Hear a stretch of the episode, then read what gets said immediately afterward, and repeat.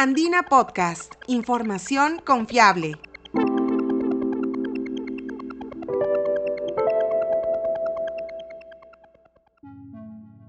Bienvenidos, soy Quilla Cuba, periodista de la agencia Andina. La pandemia del COVID-19 continúa, por lo que el trabajo del Instituto Nacional de Salud, conocido como INS por sus siglas, no se detiene.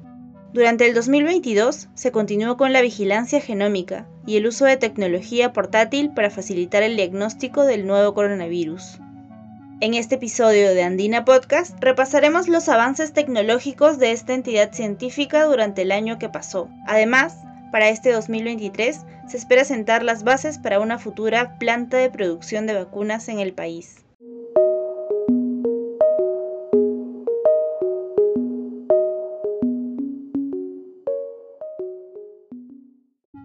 Durante el 2022 se extendió el uso de los laboratorios portátiles que incluyen equipos automatizados para el diagnóstico del nuevo coronavirus, incluyendo centros poblados de zonas alejadas como Huaycán, Mi Perú, Lurín, entre otros.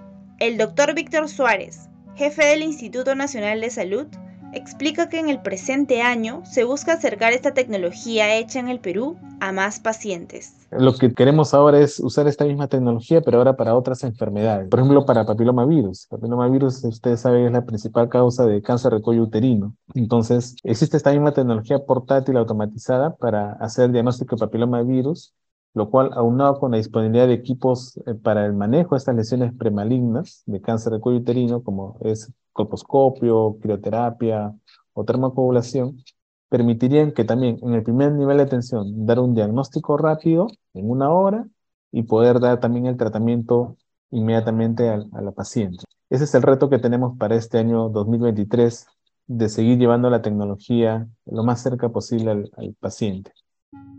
Con los laboratorios portátiles se pueden generar resultados en una hora, sin necesidad de que la paciente espere por días para confirmar un diagnóstico y recién empezar el tratamiento si lo requiriera. En las regiones se trabajará paralelamente con más pruebas moleculares convencionales para tuberculosis, dengue, influenza, malaria y VIH. Este esfuerzo se suma a la labor científica del INS. Hasta el 3 de enero del 2023 se han secuenciado 38.409 genomas en un ritmo de 500 por semana. Además, esta labor se ha descentralizado y ahora también participan laboratorios especializados de Piura, Junín y Cusco. Esta metodología también se ha utilizado para la viruela del mono y otras patologías. Lo bueno de esta metodología es que se puede usar para diferentes patógenos. Entonces, precisamente cuando vino eh, esta epidemia de la viruela del mono, el monkeypox, usamos esta metodología de secuenciamiento y es a raíz de eso que, por ejemplo, Perú tiene su propia variante del virus del monkeypox, a diferencia de otros países. Logramos identificar que había una variante de este virus con sus propias mutaciones que se diferenciaba del resto de virus que había en el mundo. Segundo, nos permitió ayudar también a identificar que habían lo que conocemos como conglomerados, o sea, casos que están asociados entre sí porque el virus que, que portan es muy cercano genéticamente. Y vimos que hay un, hubo un gran conglomerado, ese ha sido el más importante, que capturó creo que entre 60 y 80% de los casos que logramos secuenciar. Y habían otros pequeños conglomerados, otras pequeñas variantes del virus que entraban al país, se transmitieron de forma limitada y luego desaparecieron. En cambio, este otro gran conglomerado siguió expandiéndose en Lima y luego a otras regiones como Arequipa y La Libertad. Entonces hay una cadena epidemiológica que se puede trazar a partir de esta investigación genómica.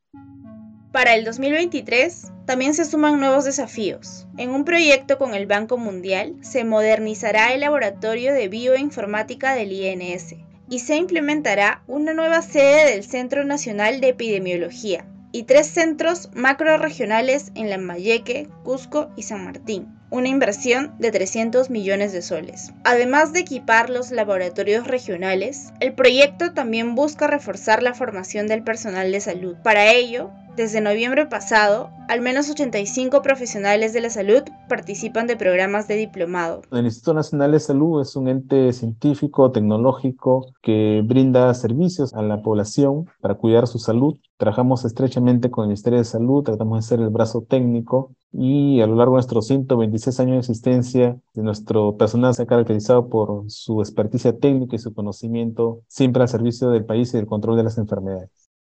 A lo largo de este 2023, también se sentarán las bases para promover la planta de producción de vacunas en el Perú.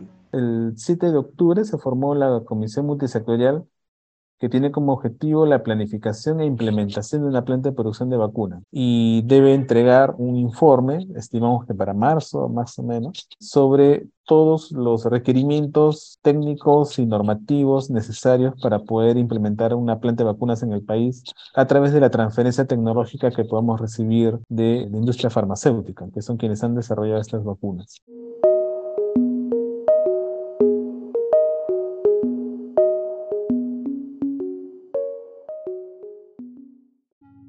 Así como el Instituto Nacional de Salud, Proinnovate e Indecopi han realizado importantes avances en materia de ciencia, tecnología e innovación durante el 2022. Conoce los detalles en Andina Podcast. También puedes visitar www.podcast.andina.p y seguir a Andina Podcast en Spotify y SoundCloud. Este episodio fue producido por Sofía Pichigua y locutado y editado por Quilla Cuba. Gracias por escuchar.